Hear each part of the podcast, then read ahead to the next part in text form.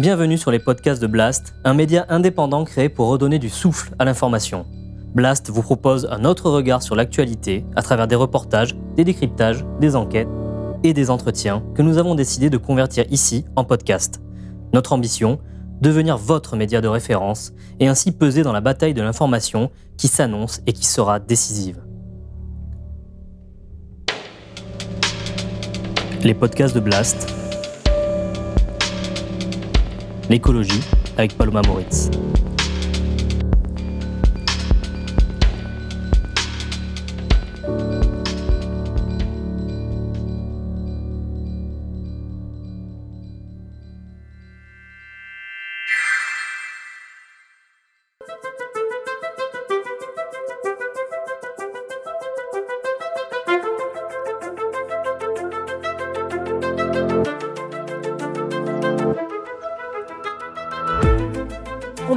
Sentiment aujourd'hui que pour faire face à l'urgence écologique, il suffirait d'inventer de nouvelles technologies et de responsabiliser les citoyennes et les citoyens pour qu'ils consomment mieux. Du moins, c'est ce que l'on entend très souvent dans le débat public. Or, cette vision des choses ne s'attaque pas au fond du problème. Notre économie, nos modes de production et le travail qu'ils mobilisent. Pour Paul Guilibert, chercheur en philosophie de l'environnement que je reçois aujourd'hui, le travail est le grand absent de la pensée écologiste. Pour lui, toutes les destructions de la nature sont liées à une forme d'exploitation du travail. Et la lutte contre l'exploitation du travail devrait donc être intégrée aux stratégies écologistes. Pourtant, aujourd'hui, on se prépare beaucoup trop peu à toutes les transformations du travail et de notre économie qu'appelle la transition écologique. On peut citer par exemple la reconversion ou le démantèlement des infrastructures polluantes, la réduction du temps de travail, la revalorisation de certains métiers. Autant d'enjeux essentiels pour préparer l'avenir, imaginer un autre futur. Alors, comment remettre l'enjeu du travail et de la production au cœur de l'écologie politique? Comment peut-on penser un projet d'émancipation écologique et sociale qui en découle? Comment faire advenir de nouvelles alliances entre travailleurs et écologistes? C'est à toutes ces questions et bien d'autres que nous allons réfléchir dans cet entretien Blast avec Paul Guilibert.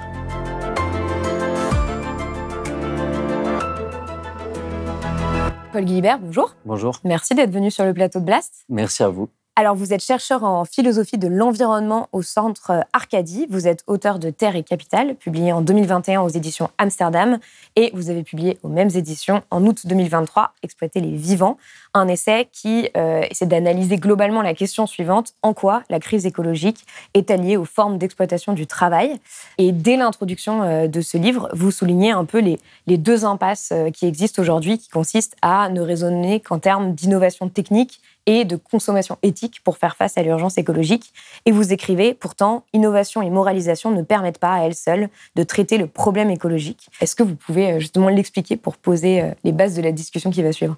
Oui, alors, en fait, ce qu'on voit euh, aujourd'hui, par exemple, il suffit de regarder la publicité pour assister à une sorte de gigantesque mouvement de greenwashing général sur la vente de marchandises. Donc on vous dit vous allez pouvoir acheter euh, des euh, voitures électriques, acheter des produits bio, etc. Donc en fait tout le discours, ce discours qui est un discours de capitaliste qui cherche à vendre des marchandises, mais qui est aussi soutenu par les gouvernements, il cherche en fait à mobiliser les consommateurs en tant qu'individus pour euh, acheter des produits qui seraient plus conformes mmh. à euh, des questions euh, écologiques ou à des questions de soutenabilité. Donc ça, c'est le premier aspect. Le deuxième aspect, c'est l'aspect technosolutionnisme. Euh, des techniques vont permettre de résoudre un certain nombre de problèmes. Alors mmh. l'exemple massif dont on a beaucoup parlé ces derniers temps, c'est les méga-bassines. Euh, on a un problème d'eau, et donc on se dit, bon, bah, on va accumuler des réserves en eau avec des outils techniques nouveaux qui vont nous permettre de résoudre ce problème. De nombreux hydrologues ont d'ailleurs euh, démontré que c'était euh, un exemple type de maladaptation euh, qui allait créer d'autres problèmes par la suite. Y compris des hydrogéologues du GIEC, par exemple, mm. qui ont parfaitement montré ça. Et en fait, quand on parle d'un côté d'individualisation et de consommation et d'un autre côté de technique, ce dont on ne veut pas parler, c'est des lieux de production et de la transformation de l'appareil productif lui-même. Et c'est l'appareil productif lui-même qui est responsable de la crise écologique si on réfléchit bien, euh, pour produire des voitures électriques ou pour produire n'importe quelle innovation technologique qui devrait résoudre la crise climatique, en fait, il faut des ressources mm. énormes qui viennent en général des pays des Sud et qui vont continuer d'être extraites. C'est par exemple les terres rares, le cobalt, le lithium pour les batteries, etc. etc. Donc en fait, les, dispositifs techniques, s'ils continuent d'être comme ça, euh, euh, d'accompagner la question du développement technique et de vente de marchandises, toujours plus de marchandises, ben en fait, ça résout pas du tout le problème de la crise écologique.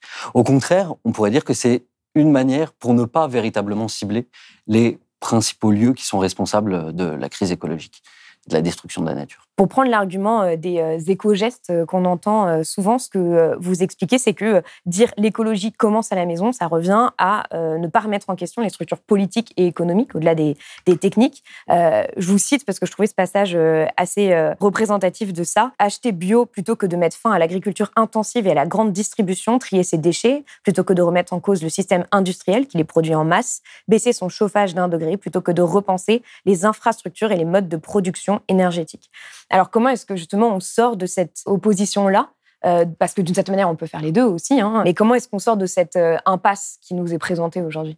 Oui, alors ça, c'est important d'abord de préciser qu'il ne s'agit pas de dire que ça ne va rien changer la transition écologique à nos modes de vie, euh, de consommation et à nos habitudes individuelles, ni à nos usages techniques. Donc évidemment, une fois qu'on aura fait la transition ou en cours de transition, nos modes de vie auront beaucoup changé, y compris individuels. Mais en fait, c'est une manière de dépolitiser le débat. C'est une manière de dire, vous les individus consommateurs, vous êtes responsables. Autrement dit, ce ne sont pas les politiques qui sont responsables. Donc comment on fait pour politiser ça? Moi, ça, il n'y a, pas de recette. Euh, il va falloir inventer des modes d'action, euh, des modes d'organisation qui sont totalement nouveaux.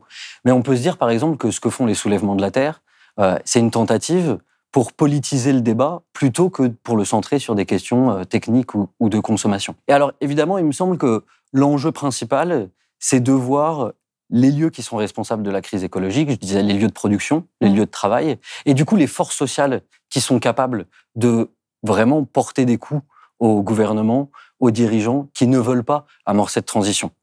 Et alors à cet égard, il me semble que voilà, euh, des mobilisations euh, de type grève mmh. et même de type sabotage, comme ça a eu lieu, ou démantèlement ou désarmement, comme disent les soulèvements, ça peut être des modalités extrêmement importantes, des tactiques importantes pour influer sur euh, les gouvernements qui, quand on regarde, en fait, pour l'instant, font globalement rien. Alors qu'ils ont reconnu, et ça c'est quand même un grand changement mm. par rapport euh, à il y a une quinzaine d'années, ils ont reconnu l'existence du changement climatique et de la crise écologique, mais ils n'ont pas encore amorcé de véritables politiques euh, de transition. Et pour ça, il faut les contraindre, et on peut rien attendre d'eux. Mm. Donc il va falloir les contraindre par tout un ensemble de moyens qui sont l'ensemble des moyens des luttes politiques qu'on connaît jusqu'à maintenant. C'est pas pour rien que Greta Thunberg, euh, quand elle lance son grand mouvement euh, pour le climat, euh, elle appelle ça une grève pour le climat. C'est-à-dire qu'elle mobilise tout le répertoire politique, tout le vocabulaire politique qui est celui du mouvement ouvrier, qui est celui de l'interruption de la production. Pourquoi? Bah, Parce que ce qui est la cause de ces destructions, c'est la manière dont on produit et la quantité de marchandises qu'on produit, qu'on extrait, le nombre de déchets qu'on émet, etc. Et donc, c'est ces mêmes tactiques qu'il va falloir euh, mobiliser pour établir un véritable rapport de force. Ce qui veut dire aussi que la transition, c'est pas une question de sensibilisation. C'est pas une question d'éco-gestes, même s'il va y avoir des gestes qui vont compter. Et c'est pas simplement une question de sensibilisation au sens où à peu près tout le monde, à part quelques climato-négationnistes, est désormais au courant que euh, le changement climatique existe et qu'il y a une crise écologique. C'est la question des leviers politiques qu'on a. Mmh. Comment on fait pour établir un rapport de force et pour les contraindre? Oui, c'est quelque chose qui, euh, dont on se rend compte en fait assez rapidement quand on commence à creuser ces sujets. C'est-à-dire que en tant que citoyen, citoyenne, euh, nos marges de manœuvre sont limitées et donc il y a des rapports de force à créer pour changer l'aiguillage de nos sociétés, à la fois à travers une transformation du politique, mais aussi de, de l'économie pour revenir un tout petit peu en arrière, justement, par rapport à, ce que vous dites, c'est l'impensé du travail dans toutes ces euh, euh, questions, justement, ce que vous dites dans votre livre, c'est que à l'origine même, en fait, de euh, la crise écologique qu'on vit aujourd'hui, il y a la question de l'exploitation du travail, et notamment à travers la colonisation et la mise au travail forcé. Oui, alors ça c'est une thèse absolument essentielle qui vient des historiens de l'environnement et de la crise écologique, qui est que en fait les première trace de la crise écologique, c'est pas le 19e siècle, c'est mm. pas euh, l'économie fossile, le début du charbon, etc. Oui, parce on parle toujours de l'ère pré-industrielle. On, part toujours de la mm. question de l'industrie en disant ça mm. commence au 19e siècle, etc. L'anthropocène, ça, ça commencerait euh, au, au 19e siècle. En fait, les historiens ont montré que à partir du moment où se met en place la, la, la colonisation, pardon, l'économie de plantation, notamment, en fait, les environnements sont détruits. Ça commence euh, dans les premières plantations sucrières, dans les îles de Madère, où on va raser intégralement les forêts pour euh, faire du feu, pour raffiner le sucre. Et donc, on installe de la monoculture de mmh. sucre dans ces, dans ces îles-là. On rase les forêts, on importe une population d'esclaves. Et donc, à ce moment-là, ce qui se met en place, c'est un système économique qui fonctionne à la fois sur le colonialisme et l'esclavage et sur la destruction des environnements et des écosystèmes. Et ce système-là, ensuite, il va, se, il va se répandre à l'échelle planétaire. Ça va être ensuite euh, les plantations des Caraïbes, puis des Philippines, puis des États-Unis. Et ça va devenir même le modèle agricole dominant. Quand on regarde un champ euh, agricole partout dans le monde, maintenant, on se rend compte que, en fait, c'est de l'agriculture, euh, de la monoagriculture intensive pour l'exportation. Donc, un modèle qui a été mis en place, en fait, dans, euh, dans mmh. l'économie des plantations coloniales. Et donc, c'est cette première origine qui va commencer à la fois le capitalisme, c'est la, source du capitalisme, et en même temps la source de la crise écologique. Et ce qui est important, et, hyper important à, comprendre, c'est qu'il n'y a pas de crise écologique sans à un moment ou à un autre des formes d'exploitation du travail.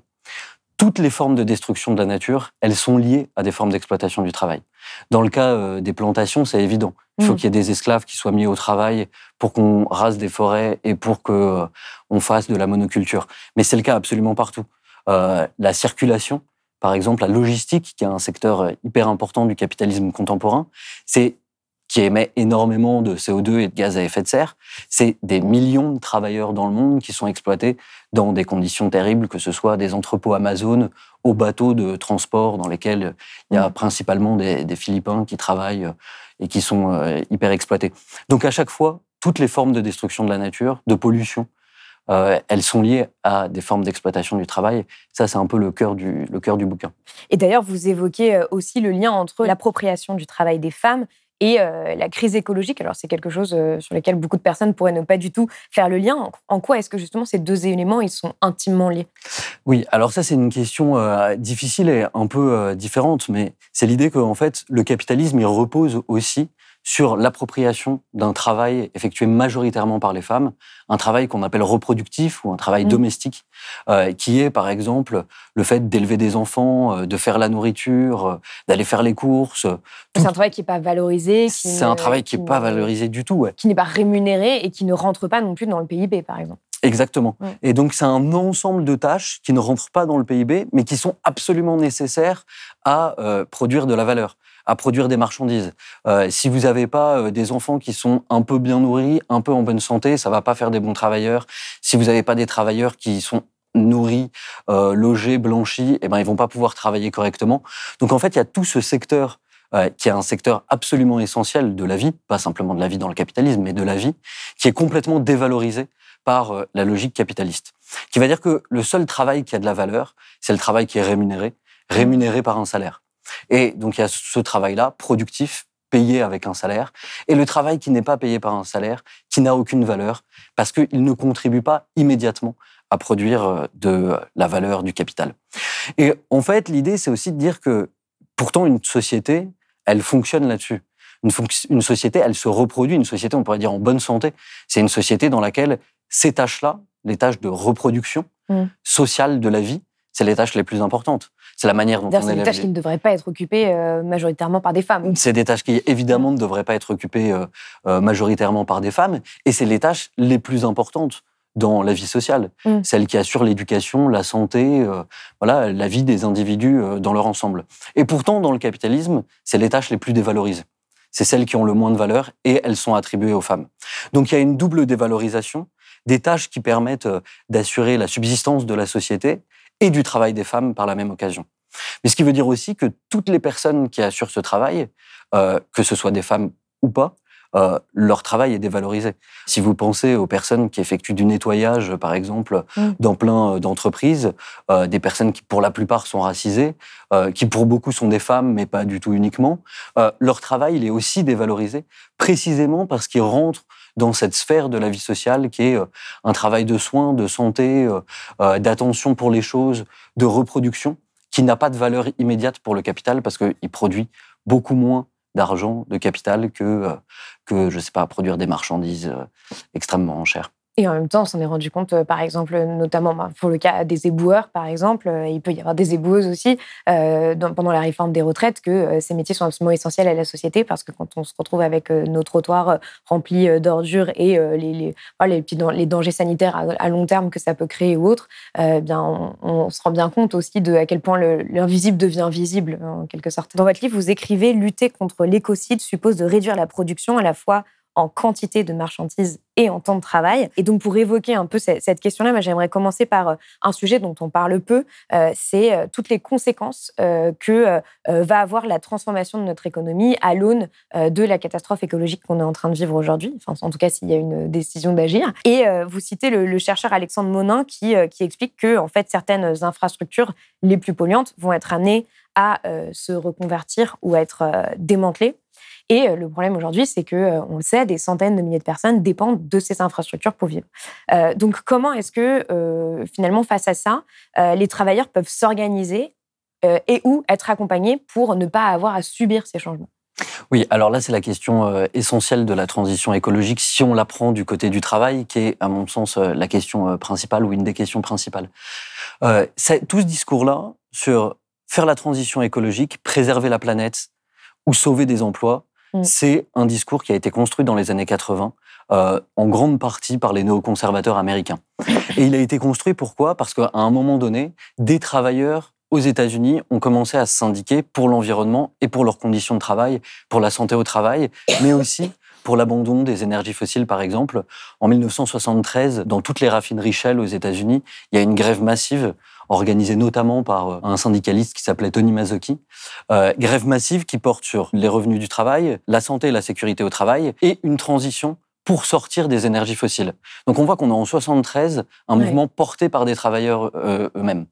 Et à ce moment-là, euh, les néoconservateurs américains se disent non, ça c'est ça c'est vraiment une menace pour pour le pour le capitalisme, pour notre économie. Et donc, ils décident, ils, commencent à constituer ce discours qui est en fait travailleurs et capitalistes, travailleurs et entrepreneurs, on est du même côté face aux écologistes. Nous, on se bat tous pour préserver nos emplois. On se bat mmh. tous pour préserver nos emplois et donc pas pour préserver la planète. Eux qui préservent la planète, ils vont venir, euh, je sais pas, briser vos conditions de subsistance, euh, menacer vos vies, euh, menacer la vie de vos familles, euh, etc. Et alors, ce qui est intéressant, c'est comment on sort de comment on sort de ce discours. De ce fameux chantage à l'emploi. De ce chantage à mmh. l'emploi, exactement. Euh, moi, je pense que la première chose, c'est de voir la place que les travailleurs eux-mêmes occupent dans des mobilisations pour l'environnement. Euh, on en a beaucoup parlé en France, ça a été le cas euh, de la raffinerie de Grand Puy. Il y mmh. avait un projet de, fermeture par Total de cette raffinerie et, et à la suite d'une longue grève. Enfin, c'était un, projet de reconversion euh, pour faire du bioplastique et des biocarburants. Oui. Plutôt. Et avec une perte euh, d'un grand nombre d'emplois. Et donc, la mobilisation avait pour euh, des travailleurs avait pour enjeu de limiter la, la perte d'emplois. Et les travailleurs, ils ont été là aussi moteurs dans la transition et dans le fait de porter ces projets. Ils sont aussi moteurs dans la reconversion de l'usine. Parce qu'en fait, qui connaît l'appareil productif? Qui connaît comment fonctionne une usine? Qu'il va falloir démanteler. C'est ceux qui travaillent dedans. Euh, c'est ceux-là même qui sont les plus à même d'effectuer euh, la transition. Il y a un autre exemple euh, très intéressant. Simplement pour revenir sur Grand Puy, ce qui était intéressant, c'est que par exemple un des délégués CGT à l'époque, donc c'était en 2021, disait en gros que leur mot d'ordre c'était zéro suppression d'emploi, un projet d'ampleur pour la transition écologique, et disait on veut sortir des énergies fossiles, mais on ne le fera pas contre l'emploi. Et il se battait même contre justement ce projet de reconversion pour faire des biocarburants en alertant sur tous les risques qu'il y a autour de, euh, du fait de, de, faire des agrocarburants aujourd'hui, euh, sur la déforestation, sur euh, les, les, les, exploitations agricoles, etc. Oui, tout à fait. Et ça implique, ça implique un fait important qu'on oublie souvent, c'est que les ouvriers et les travailleurs euh, ils sont au courant de ce qui se passe. Ils ne mmh. sont pas euh, complètement indifférents euh, à la question écologique et à la question climatique, c'est évident. Mais du coup, ça veut dire que c'est à partir d'eux qu'il faut penser les questions de transition, à la fois technique, comment est-ce mmh. qu'on fait une transition ou une bifurcation dans une usine, mais aussi politique et économique, c'est-à-dire comment on pense des plans de reconversion. Et alors, il y a plusieurs choses à avoir en tête. La première, c'est qu'il y a certaines usines qui vont être reconverties.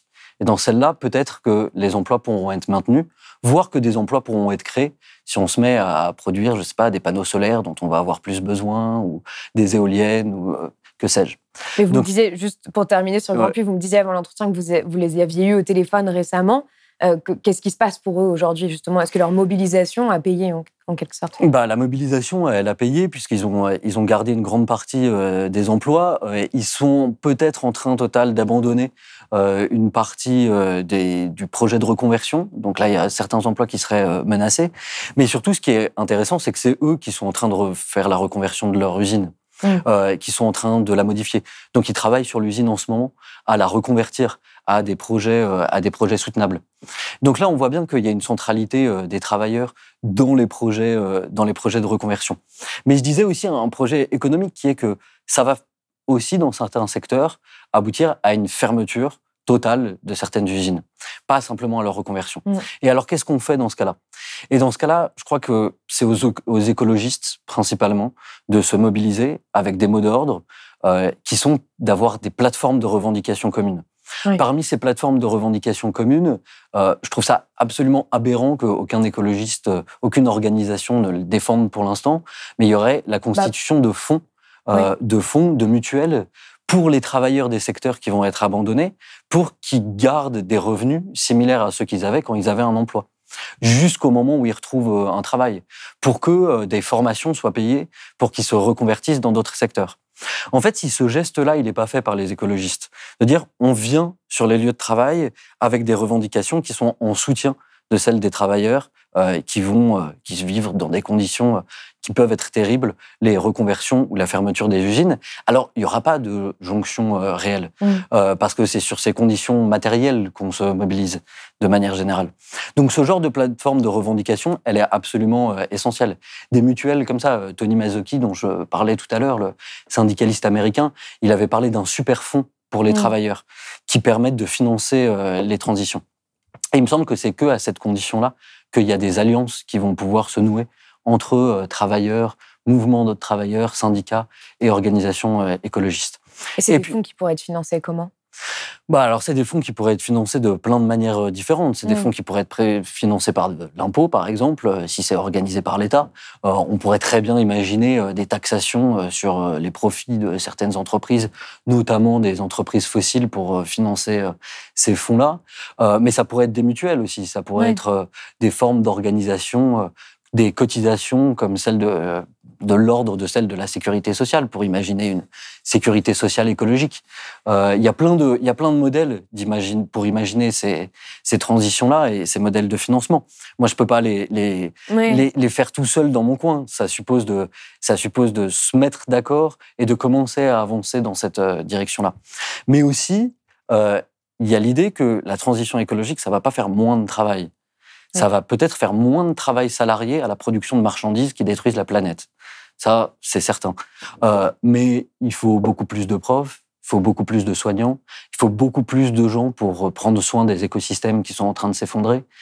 Les tâches comme... Mais la plupart des scénarios euh, prospectifs euh, qui, enfin, qui projettent la France, par exemple, dans une neutralité carbone, vont de 300 000 à 500 000 emplois créés nets, hein, donc en prenant en compte les emplois tout à détruits. Fait. En, comptant, en prenant en compte les, les, emplois qui sont détruits, ça, ça amène à une augmentation. Et puis surtout, toutes les tâches dont on parlait euh, tout à l'heure, de subsistance, qui sont des tâches euh, quotidiennes, qui sont complètement dévalorisées, c'est elles qui doivent être au centre, au centre d'un projet de transition écologique. Euh, et ça, ça demande beaucoup de travail.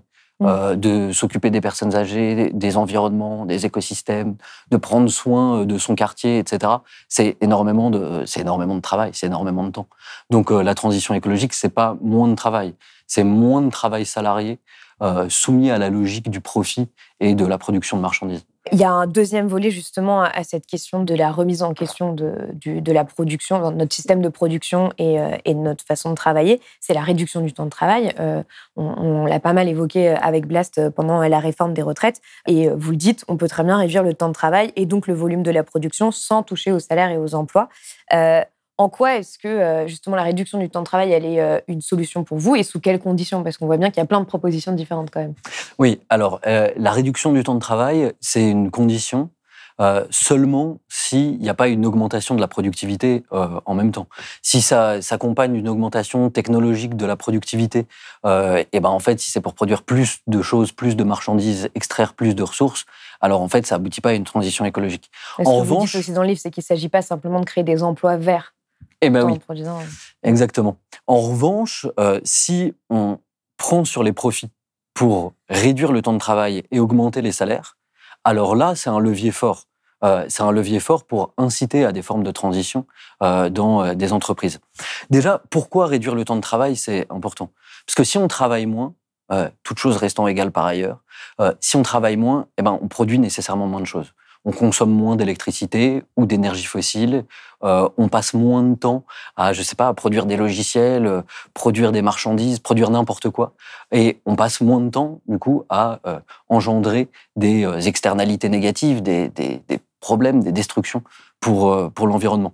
Les, tests qui ont été faits, par exemple, en Grande-Bretagne sur la semaine de 4 jours, ont montré que les personnes passaient plus de temps avec leur famille à, cuisiner et que les émissions de gaz à effet de serre avaient, euh, avaient baissé euh, justement sur le temps d'expérimentation. Oui, tout à fait. L'exemple le plus frappant, évidemment, euh, c'est la période de confinement pendant le Covid, où là, quand on arrête et quand on se limite uniquement aux travaux vraiment utiles, on se rend compte déjà qu'il y a beaucoup de travaux inutiles, de travaux qui servent à rien, parce que Graeber, l'anthropologue, appelait des bullshit jobs, euh, et que tout cela, euh, il contribue aussi énormément à l'aggravation de la crise écologique, en plus d'être des lieux de perte de sens pour euh, beaucoup de gens qui travaillent dedans. C'est-à-dire des emplois dont on ne voit pas l'utilité sociale. En fait, on voit aussi mal, on a du mal à définir son identité, son rôle social, etc. On a du mal à se reconnaître dans son travail. C'est que, enfin, juste en, en termes d'ordre de grandeur, ce, qu'on ne réalise pas, c'est que euh, la plupart des climatologues euh, expliquent qu'aujourd'hui, en fait, euh, on doit avoir, en termes de réduction des émissions de gaz à effet de serre, un Covid tous les ans. Donc, c'était, c'était environ moins 5% d'émissions. Et en fait, normalement, on devrait faire ça tous les ans à partir de maintenant si on veut vraiment limiter au maximum la catastrophe. Mmh. Donc, donc c'est de ces ordres de grandeur-là dont on parle. Oui, tout à fait. ce qui implique non seulement d'abandonner certaines infrastructures, mais ce qui implique d'abandonner certains types d'emplois, certains types de, travaux qui sont, euh, qui sont inutiles et qui mm. sont socio, sociologiquement et écologiquement néfastes, en fait, à la société. Alors, dans, une interview que vous avez donnée à Ouzbek Erika, vous avez déclaré remettre l'enjeu de la production au cœur de la société, c'est se donner les moyens de défendre un véritable projet d'émancipation écologique et sociale. Justement, euh, je voulais en venir euh, bon, un peu plus à comment est-ce qu'on peut se projeter une fois les constats faits. Euh, pour vous, comment est-ce que ce, à, quoi ce projet il peut, il peut ressembler et comment il peut être défendu aujourd'hui? Si on essaie de réfléchir en termes d'étapes, euh, comment ça pourrait se passer? Oui, bon, alors il y a tellement de choses à faire en même temps que c'est euh, compliqué. Je pense qu'on peut, il faut, il faut penser des programmes de transition qui seront quand même des programmes de transition assez longs. Si on pense au démantèlement d'un certain nombre euh, d'infrastructures, ça va être euh, ça va être assez long. Mais il y a des choses euh, essentielles qu'il faut engager immédiatement. Ça, ça suppose, à mon sens, une planification écologique. Mm. ça suppose une planification générale de l'économie vers une forme de décroissance. Alors, on n'est pas obligé d'adhérer au terme de décroissance. On peut pas parler de post-croissance. Ça met un peu égal l'emploi des termes. Mais ce qu'il faut penser, c'est comment est-ce qu'on... peut avoir la croissance comme, comme seul indicateur. Comme seul euh, indicateur du bien-être de la société. Mm. Et euh, pour ça, ça implique de décroître dans tout un ensemble, dans tout un ensemble de systèmes et, euh, et, de sphères de la vie sociale. Donc, comment, comment est-ce qu'on fait ça? Cette planification-là, elle doit prendre acte du fait qu'il y a des obstacles. Les obstacles, c'est principalement des gens qui veulent pas que cette transition soit faite. Ça, je pense que c'est jamais rappelé en tant que tel. Il y a mm. des gens qui s'opposent en fait à cette transition fortement. Euh, les gens qui n'y ont pas intérêt. Si on prend un exemple, l'un des lieux principaux dans lesquels il faut amorcer une transition, c'est pas simplement les énergies fossiles, ce qui est le cas aussi, mais c'est le secteur agroalimentaire. Mm. Le secteur agroalimentaire, il faut une réforme radicale à la fois de la manière dont la terre est distribuée, à qui elle appartient, du nombre d'agriculteurs, de la manière dont on la cultive, de la manière dont on traite les personnes qui la travaillent. Je pense euh, par exemple à tous les travailleurs sans papier qui euh, sont utilisés de manière saisonnière en agriculture pour l'agriculture intensive. Donc il faut arriver à comprendre comment est-ce qu'on fait pour sortir de cette euh, économie hyper intensive sur les systèmes agro-industriels. Donc ça, euh, ça veut dire par exemple imposer une réforme euh, de la PAC, mais en fait Donc la politique agricole commune. de la politique agricole commune de l'Union européenne, mais en fait sur laquelle les pays, euh, les pays, chaque État membre a une main, euh, Oui. des capacités de décision qui sont pas, euh, qui sont pas nulles. Et, et ça pourrait se dire, on change radicalement la manière d'attribuer les terres, mais aussi les manières, les manières de la cultiver. On arrête l'utilisation d'intrants chimiques. Ça veut dire revoir complètement notre modèle agricole. Euh, on arrête l'utilisation de, de machines, par exemple. Voilà, tout ça, c'est un ensemble de projets euh, immédiats qu'il faudrait, euh, qu'il faudrait engager. Et dans ces projets-là, il y a euh, des opposants politiques. Mm. Et il faut le penser comme ça. Parmi ces opposants, il y a des grands syndicats, la FNSEA, par exemple, voilà, qui Et des mettent en place- lobbies aussi. et des hein. lobbies extrêmement puissants voir. De, euh, de l'agroalimentaire. Donc en fait, euh, amorcer euh, cette transition, ça veut dire d'abord toucher à la manière dont on produit tout un ensemble de biens de subsistance, les infrastructures énergétiques, les conditions de l'alimentation. Et ça, c'est déjà deux enjeux absolument majeurs et décisifs. Et vous évoquez aussi euh, dans le livre euh, des armes euh, que vous avez déjà évoquées, comme le sabotage ou la grève. Si on prend l'exemple euh, de, euh, euh, du, système agroalimentaire, euh, est-ce que, est que vraiment on peut imaginer aujourd'hui que, par exemple, une, grève euh, euh, massive de, euh, de, paysans, d'agriculteurs euh, change les choses? Euh, une grève massive juste de paysans et d'agriculteurs, euh, peut-être, euh, ça on ne sait pas, mais c'est la question de comment on compose des alliances politiques avec des paysans, euh, des agriculteurs et d'autres forces sociales. Euh, je reviens sur les soulèvements de la terre parce que c'est important. Euh, c'est exactement ce qu'ils essayent de faire. Avoir à la fois la Confédération paysanne, euh, des travailleurs paysans, mais aussi des citoyens mobilisés pour le climat, des syndicats, euh, etc. La question agricole, par exemple, c'est pas simplement euh, une question d'agriculteurs et de paysans, c'est aussi la question de comment on mange, comment on circule, comment on achète les marchandises. Euh, et en France, ça pose la question de la grande distribution, ça pose la question des supermarchés. Donc en fait, aussi, dans ces questions, il faut voir l'ensemble des liens qui doivent être euh, créés avec des travailleurs et des personnes d'autres secteurs. Par exemple, avec les travailleurs euh, de la grande distribution, les travailleurs de Leclerc, les travailleurs d'Auchan, tous les, tous les travailleurs euh, des supermarchés, les travailleurs de la logistique qui assurent la circulation de ces marchandises et qui, eux aussi, sont impliqués dans ce système euh, agro-industriel. Donc en fait, Oui, et qui ne sont pas forcément euh, justement pour ce système-là. bah, qui sont certainement pas Mm. pour ce système-là, qui Mm. les exploitent, qui les sous-payent, euh, qui les traitent extrêmement mal, et- etc. Euh, donc en fait, le, le- quand on prend par le biais du travail, euh, on voit qu'il faut quand même se décentrer simplement des lieux auxquels on, on pense en général, c'est-à-dire penser que la question agricole, c'est une question euh, des terres paysannes. Oui. Euh, la question agricole, c'est aussi ce qu'on mange dans les cantines scolaires, c'est aussi euh, ce qu'on mange euh, partout, c'est aussi C'est la aussi manière l'aide alimentaire. c'est aussi l'aide Mm. alimentaire, c'est aussi comment on fait circuler un certain nombre de- d'aliments, euh, etc. Il y, a, un autre élément euh, qui est intéressant euh, dans votre livre, c'est que vous parlez euh, aussi dans les possibles stratégies, ce à quoi on ne pourrait pas forcément s'attendre, d'alliances entre humains et autres qu'humains. Et justement, vous évoquez les travaux de, l'historien géographe Jason W. Moore, qui, qui dit qu'en fait, il n'y a pas que les humains qui sont mis au travail, mais il y a aussi la nature et par extension les animaux. Est-ce que vous pouvez expliquer pourquoi est-ce que vous avez décidé de, mettre ça en avant et pourquoi c'est important justement cette alliance avec euh, les autres qu'humains? Euh, bah D'abord parce que le capitalisme, il fonctionne comme ça. Depuis le néolithique, on peut dire que la plupart des sociétés euh, mondiales, elles fonctionnent par la mise au travail des vivants. Le néolithique, c'est quoi? C'est l'invention de la domestication et de l'agriculture. Et à ce moment-là, on met au travail des plantes et on met au travail des animaux. Seulement, avec le capitalisme, disons, euh, depuis euh, le début euh, de l'époque moderne, cette mise au travail, elle s'est généralisée à une ampleur qui a été inimaginable. Donc en fait, on a l'impression que le capitalisme essaye de mettre toute la nature au travail pour la rendre hyper productive et pour accumuler toujours plus de profits. Moi, c'est l'élevage industriel. Ouais. L'élevage industriel, c'est le modèle de ça. Dans des conditions de travail qui sont absolument euh, horrifiantes et on, on le sait, euh, on le sait très bien. Et donc on voit qu'en fait, le travail, c'est pas une question, la mise au travail, c'est pas une question qui concerne simplement les êtres humains. C'est une question qui concerne aussi tous les vivants qui sont embarqués dans euh, des relations, euh, dans des relations capitalistes et avec lesquels on essaye, euh, on essaye de tirer toujours plus de profit dans des, des conditions qui sont, qui sont déplorables. Et alors, qu'est-ce que ça implique? Bon, ça implique tout un ensemble de choses. Ça implique qu'il faut arrêter avec l'élevage industriel. Ça participe aussi de ce grand mouvement de transformation et de sortie de l'agro-industrie. Parce que pourquoi on a des problèmes de terre C'est parce que la une grande partie des terres à l'échelle mondiale, on considère que 40% des terres agricoles à l'échelle mondiale, elles servent à nourrir les animaux d'élevage, animaux d'élevage qui n'apportent euh, apportent pas euh, tant d'éléments de, nourriture que ça, mais qui sont simplement une source de profit plus importante. Donc on voit qu'une transformation euh, globale du mode de production alimentaire, elle pose la question de tous ces vivants qui sont mis au travail, dominés dans euh, nos sociétés modernes.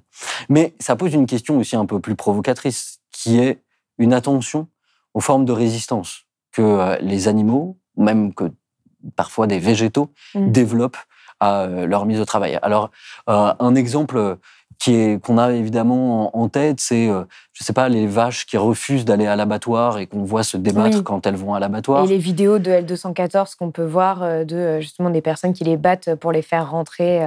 Ouais, voilà, exactement. Il y a toutes ces vidéos de L214 qu'on a en tête, mais il y a aussi ces plantes qui deviennent résistantes, par exemple les amarantes, ça a été très bien montré par euh, Léna Ballot et Antoine Chopeau. Donc ces plantes qui deviennent résistantes aux OGM et aux herbicides de Monsanto, par exemple, mmh. et qui viennent contaminer certains euh, champs d'OGM. Donc on voit qu'il y a tout un ensemble de proliférations de résistances qui sont en train d'apparaître. Récemment, on a beaucoup parlé du cas des orques qui attaquaient euh, des bateaux en Méditerranée, au large de l'Espagne. Et donc, on voit des formes comme ça d'animaux de vivants qui semblent se révolter. Depuis deux ans, les attaques se multiplient au large de la péninsule de Gibraltar. Voici des images tournées en mai dernier au nord du Maroc. Six orques cette fois, qui rôdent, puis poussent le bateau. À la merci de l'animal pendant une heure et quart. Nous attendons la confirmation que vous êtes en danger. Over. L'une des causes euh, de l'extinction de la biodiversité, c'est la destruction des habitats. Euh, euh, et, c'est aussi parce que, justement, parfois, il y a des animaux qui, n'ont plus d'habitat et qui se retrouvent à se rapprocher aussi des humains. Enfin, c'est tous ces dysfonctionnements aussi qui font que ces animaux-là ne savent plus où aller. Oui, exactement. C'est parce qu'il y a la destruction. Alors, on ne sait pas si c'est de la rébellion, je ne suis pas bah, sûr. Mais... en tout cas, de la rébellion, je dirais pas ça. Mmh. mais en tout cas, des formes de réaction ça, c'est évident. Des formes de réaction à des actions humaines, à euh, des activités humaines. Euh, et si vous voulez, simplement des formes d'adaptation de la part des vivants. Ce que font les vivants, c'est s'adapter à euh, un ensemble de, de, stimuli ou de causes qui viennent perturber ou modifier leurs conditions de, leurs conditions de vivre. Et alors, évidemment, il ne faut pas voir ça de manière trop positive et de manière trop charismatique identifier comme ça quelques, quelques animaux euh, très charismatiques, des orques, des otaries, euh, euh, des, des, ours par exemple. Il y a une ours JJ4 qui a tué un, un, jogger dans le, en Italie il y a quelques mois. Mm. Voilà, ça c'est des formes très charismatiques. Mais en fait, toutes ces formes de révolte de la nature, même on peut aller jusque-là, d'adaptation au changement humain, elles sont souvent extrêmement négatives.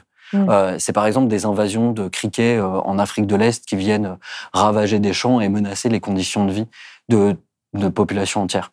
Ouais, ou même les moustiques tigres qui sont maintenant présents euh, en France depuis, depuis plus de cinq ans et qui sont même plus considérés comme tropicaux. Oui, tout à fait. Et ça, c'est ce que l'anthropologue Anna Tsing, qui avait écrit Le champignon de la fin du monde, appelle des proliférations anthropocéniques.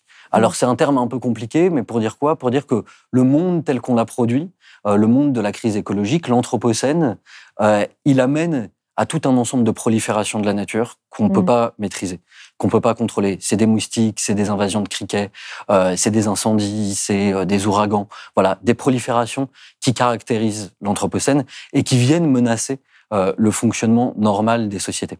Et c'est des formes de résistance ou de réaction à des activités humaines avec lesquels il va bien falloir cohabiter ou qu'il va falloir gérer, mais qu'il va falloir, avec lesquels il va falloir faire des choses. Mm. Il va falloir trouver des moyens de s'adapter à ces formes de réactions qu'on a produites. Et euh, l'extermination des criquets euh, globale euh, par des pesticides, on sait d'avance que ça ne sera pas une bonne solution. Donc il va falloir trouver des manières de remobiliser euh, la biodiversité, de réenrichir les écosystèmes pour limiter ces proliférations anthropocéniques, proliférations dont on sait qu'elles interviennent quand les écosystèmes s'effondrent, quand ils sont extrêmement perturbés, etc. Donc il va falloir euh, essayer de voilà, réenrichir les écosystèmes, réenrichir la biodiversité pour pouvoir lutter contre ces réactions non humaines, animales, qui viennent perturber le fonctionnement des sociétés humaines. Et, euh, et donc, est-ce que, par exemple, créer des alliances euh, avec euh, les animaux, enfin les, les êtres autres qu'humains, ça peut passer euh, par libérer massivement les vaches qui, comme vous le dites, donc sont dans une forme de travail aliéné à produire, enfin des veaux pour pouvoir produire du lait et qui sont bloqués dans, dans, dans, dans ce- cette espèce de système infernal, quoi. Ah ben c'est sûr que Par ça. exemple. Bah Ah. oui, bah oui, oui, non mais ça c'est clair. Euh, ça suppose de libérer euh, en même temps les vaches qui y travaillent, euh, en partant euh, des conditions de travail des gens, des êtres humains qui Oui. travaillent aussi dans ces endroits-là Oui. euh, et qui là encore sont des conditions de travail euh, absolument euh, déplorables. Aux États-Unis, on considère que le taux de renouvellement euh, de la main d'œuvre dans les abattoirs, il est parfois dans certains endroits de 200% par an. C'est-à-dire que tous les gens qui travaillent changent deux fois dans l'année, euh, tellement les conditions de travail sont dures, insupportables en fait. Oui, c'est souvent des personnes qui sont prises en étau aussi euh, dans le Complètement. système et qui, n'ont pas envie de tuer ces animaux, que ce soit des vaches, des lapins, euh, enfin. Tout à fait. En France, c'est énormément de gens qui, là encore, sont des sans-papiers ou des gens qui travaillent en situation irrégulière, qui sont surexploités du fait de leur situation dite irrégulière. Et donc, on voit bien que ce système, par exemple, là encore, ce système agroalimentaire, il produit la- le- des formes de domination, d'aliénation qui sont partagées, en fait. Partagées entre les travailleurs humains et euh, les animaux d'élevage qui sont mis au travail. Même quand il n'y a pas euh, de salariés euh, qui sont surexploités, en fait, les paysans, les éleveurs qui travaillent et qui sont complètement soumis au marché, ils sont soumis à des impératifs, ils sont soumis, ils ont des dettes auprès des banques, ils sont soumis à une pression qui est absolument infernale, Mm. pression du marché qui est absolument infernale. C'est pas une passion d'élever les animaux comme ça, j'imagine. Enfin, Mais oui, mais on n'a pas le choix. oui, mais Tu comprends? ce que je veux dire, pourquoi, enfin, comment vous en êtes arrivé à faire de l'élevage comme ça et pas faire. euh, Eh ben, Il y a tellement de monde à nourrir en- dans le monde entier, il faut produire. Ce système-là permet de produire euh, à des rapidités énormes. C'est produire pas cher. Euh, le salaire que je tire, c'est 350 euros par mois. Comment veux-tu vivre avec 350 euros? Et puis nous, on est en train de, ben, excuse-moi l'expression, mais de mourir dans les élevages.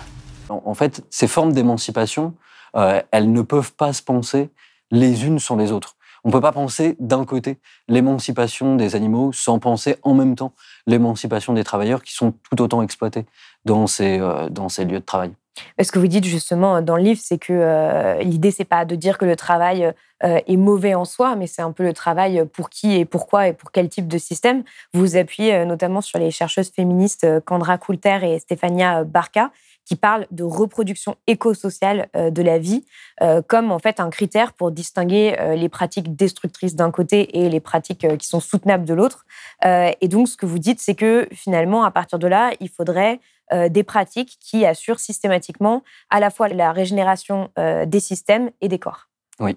Alors, que- comment justement s'organiserait le, le- le travail, en quelque sorte, ou notre, euh, la, la production autour de la régénération des systèmes et des corps? Ouais, alors euh, c'est une question, euh, c'est une question difficile. On peut la prendre par euh, par deux biais. Mm. Euh, on peut la prendre par l'état de choses existant dans des espaces qui sont peut-être les espaces qu'on associe le moins à la question de la reproduction sociale. Euh, là, je vais prendre un exemple que euh, je voulais évoquer tout à l'heure, qui est l'exemple de l'usine GKN à Florence, Mhm. euh, qui est une usine qui était euh, menacée de, de rachat euh, par un fonds d'investissement. Ça traînait, etc. Et depuis maintenant euh, quasiment deux ans, les ouvriers de l'usine occupent ce lieu euh, et ils occupent ce lieu pour essayer d'obtenir un plan de transition écologique et un rachat par l'État italien ou en tout cas euh, Mm. pour, euh, se le, pour socialiser, pour réapproprier cette, euh, cet espace. Et c'est très intéressant parce que dans cette manière d'occuper l'usine, il y a à la fois une manière de prendre soin des dispositifs techniques qu'on Mm. a là, euh, des conditions sociales de leur subsistance, qui sont des machines, euh, des tout un ensemble de machines qui leur permettent d'obtenir leur salaire, mais il y a aussi toute l'économie qui va derrière. Euh, occuper une usine pendant deux ans, ça suppose de trouver de l'alimentation, d'avoir des circuits, euh, d'établir des circuits avec lesquels on va pouvoir subvenir euh, à ses besoins tout au long de, de l'occupation. Et donc on voit qu'en fait la question de la reproduction, elle est, elle est absolument au cœur de toutes les pratiques de travail et de Mm. toutes les luttes en particulier. Donc ça, c'est pour ce qui pourrait sembler le plus loin, le plus éloigné de, de ces sphères-là. Et après, euh, pour les autres, euh, c'est atten- être attentif euh, aux lieux euh, dans lesquels euh, le but n'est pas de produire du profit, sortir de ce qu'on appelle dans le marxisme la production pour la valeur d'échange, donc pour le profit, mais de chercher ce qui a une valeur d'usage, Mm. c'est-à-dire une utilité sociale, et de se demander ce qui se passe quand on abandonne la production pour le profit, mais qu'on se tourne vers la production pour l'utilité sociale. Ouais, de répondre aux besoins, tout simplement. Répondre aux besoins, tout simplement, euh, de la société, mais aussi euh, voilà, des écosystèmes qui sont euh, actuellement extrêmement en péril. Et ça, c'est un critère, en fait, qui peut, qui peut s'appliquer dans tout un ensemble de lieux de production et de, lieux- de vie. Est-ce que ce qui est fait là, est-ce que ce qui est produit, est-ce que les activités qui sont mobilisées ici, elles sont euh, utiles ou au contraire, est-ce qu'elles sont destructrices pour les environnements, pour la santé des travailleurs, pour la santé des communautés habitantes? Et ça implique aussi, voilà, je, reviens là-dessus, mais d'être très attentif au type de, de travail, au type de tâche. Ouais. Euh, et, et donc sortir de cette idée que c'est le salariat, le travail pour un salaire, qui est euh, le, le cœur de l'activité sociale. Au contraire, dans le salariat, il y a toujours une forme d'exploitation, euh, il y a toujours une partie de la valeur qui est produite qui n'est pas payée aux travailleurs, et en plus, ça soumet toute la logique économique à une production de marchandises sans frein qui, euh, qui, détruit, des, qui détruit des environnements. Donc ça veut dire aussi euh, euh, voilà, redonner une place aux activités de reproduction qui sont classiquement des activités centrées sur la santé, sur l'éducation, sur la culture, sur la préservation des milieux, sur l'agriculture. Euh, voilà. Et aussi peut-être de mieux répartir euh, ces, tâches de, soins dans la société. C'est-à-dire qu'il y a, aussi quelque chose que vous évoquez, c'est potentiellement euh, euh, de, par exemple, répartir dans la société les tâches qui peuvent être considérées comme pénibles ou désagréables et qu'il y a une forme de rotation. Pour ça, c'est ce que peut évoquer aussi Bernard Friot dans un autre sens avec le salaire à vie. Oui, tout à fait. Un des enjeux principaux de la transition écologique, dont on parle absolument jamais, c'est de sortir de la division du travail. Euh, de l'idée que certaines personnes sont cantonnées à certaines tâches et que d'autres personnes sont cantonnées à d'autres tâches. Cette, euh, cette idée-là, cette division du travail, elle permet euh, à la fois de dominer un certain nombre de gens qui ont des tâches hyper répétitives, pénibles, etc. Et elle est surtout entièrement indexée sur la croissance, sur le fait de produire plus. C'est vrai que la division du travail, c'est plus efficace. Mm. On produit plus de choses. Mais justement, on veut arrêter de produire plus de choses. On veut produire moins. On veut produire autrement et on veut produire moins. Donc, euh, jouer sur cette division du travail, abolir cette division du travail, c'est aussi une des modalités par laquelle on peut euh, envisager des politiques de sortie de la croissance, de la production pour la production. Euh, ça veut dire pas cantonner des personnes à certains travaux dégradants. Parce que là encore, quand on cantonne certaines catégories de personnes, par exemple les femmes, les personnes issues de l'immigration, à certains types de travaux, euh, dans des sociétés hyper sexistes ou dans des sociétés hyper racistes, ces travaux aussi sont dévalorisés. Donc Mm. il y a une double dévalorisation des personnes qui les effectuent et des travaux eux-mêmes. Euh, travailler dans le déchet, c'est un travail euh, absolument dégradé, dévalorisé socialement, etc. Alors que c'est un travail absolument essentiel Oui. à la survie de, de la société. Dernière question, euh, à votre avis, quelle pourrait être la, la première, euh, une des premières étapes, en tout cas une des premières marches, pour aller vers euh, justement ce projet euh, d'émancipation Parce que là, ce qu'on vient d'évoquer semble quand même assez utopiste au regard de la réalité dans laquelle nous sommes aujourd'hui. Et, vous citez justement, en tout cas sur cette première marche, le géographe Matt Hubert qui, qui considère que, par exemple, ce sont les ouvriers du secteur énergétique qui pourraient composer l'avant-garde des luttes écologistes par leur pouvoir en fait de blocage de l'économie. Oui, alors ça, Vous pensez que ça, ça peut être la première marche ou autre chose? ça c'est une marche euh, essentielle, c'est d'identifier les lieux de production de- blocage de l'économie. Euh, C'est-à-dire les lieux qui vont permettre euh, de bloquer l'économie pour contraindre les gouvernements à prendre euh, des mesures. L'énergie, c'est un secteur clé. Quand les raffineurs euh, ils se mettent en grève, euh, on voit qu'il se passe deux choses. D'une part, l'économie s'arrête. D'autre part, on mobilise la police et l'armée pour euh, venir les réquisitionner, pour les remettre au travail, parce que sinon l'économie s'arrête. Mm. Donc, et les électriciens qui font des coupures euh, aussi, euh, ça compte euh, énormément. Mais il n'y a pas que ces secteurs-là. Il y a tout un ensemble de secteurs, les secteurs de la logistique par exemple. Euh, si on arrête de faire circuler les marchandises, euh, l'économie elle est largement bloquée. Dans le cas des gilets jaunes, on voit bien que même le blocage de certaines infrastructures, des lieux de circulation, Mm. c'est aussi des lieux qui permettent de euh, bloquer l'économie. Mais il suffira pas simplement de bloquer l'économie par la grève. Ça, c'est un- un- à mon sens une des conditions. Sans ça, il y aura rien qui changera. Mais il suffit pas de ça. Ensuite, il faut produire des plateformes de revendication euh, et arriver à les mettre en place. Et elles portent notamment sur euh, la question des salaires, sur la question de la réduction du temps de travail et euh, sur euh, la question euh, plus généralement des, conditions de, des conditions de travail. À partir de ce moment-là, il peut y avoir des alliances qui, sont, qui sont menaçantes. Et il faut une planification, une planification de l'économie en fonction d'impératifs écologiques. Et ça, ça suppose une organisation centralité, une organisation centralisée pardon, de, de la production et, et de l'économie. En, en d'autres termes, ça suppose euh, quand même euh, à un moment euh, une prise du pouvoir euh, de l'État et des organisations écologistes radicales qui soient capables euh, de prendre des mesures euh, assez, euh, assez fortes et contraignantes. Parce que voilà, il, y a tout un ensemble de, de, de personnes qu'il va falloir contraindre euh, d'abandonner euh, leur manière de produire, d'abandonner leurs profits, euh, etc. Ouais, contrairement à ce qu'on peut penser, ce ne sont pas justement les personnes les plus précaires. Et c'est pas du tout les personnes les plus précaires. Euh, ça a été montré euh, par le les sciences sociales. Bah, bah oui, c'est le Mm. discours qu'on entend aujourd'hui, mais en fait, ça a été montré, démontré par les sciences sociales euh, le fait que ceux qui polluent le plus, c'est les plus les plus riches. On considère Non, mais c'est cette que- question de la contrainte, parce qu'on parle beaucoup de la contrainte pour les citoyens. Mais en fait, vous vous dites non, c'est la contrainte pour euh, les personnes qui ne veulent pas euh, changer de système pour préserver nos conditions de vie. Bah oui, alors un autre Mm. exemple, ce serait les gilets jaunes. Euh, on dit et on a monté en épingle le fait que les gilets jaunes, c'était des gens qui s'opposaient à la transition écologique parce que ils se mobilisaient contre l'augmentation de la taxe carbone.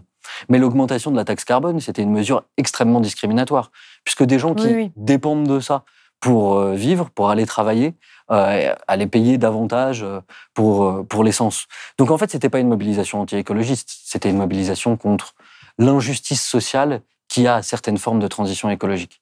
En revanche, ceux qui veulent pas payer de super profits, sur les qui veulent pas payer, qui veulent pas qu'on taxe les super profits, c'est les capitalistes, c'est ceux qui détiennent les fonds d'investissement, c'est les patrons de Total. voilà, ça, eux, ils veulent pas payer pour la transition écologique et ils veulent pas la mettre en œuvre.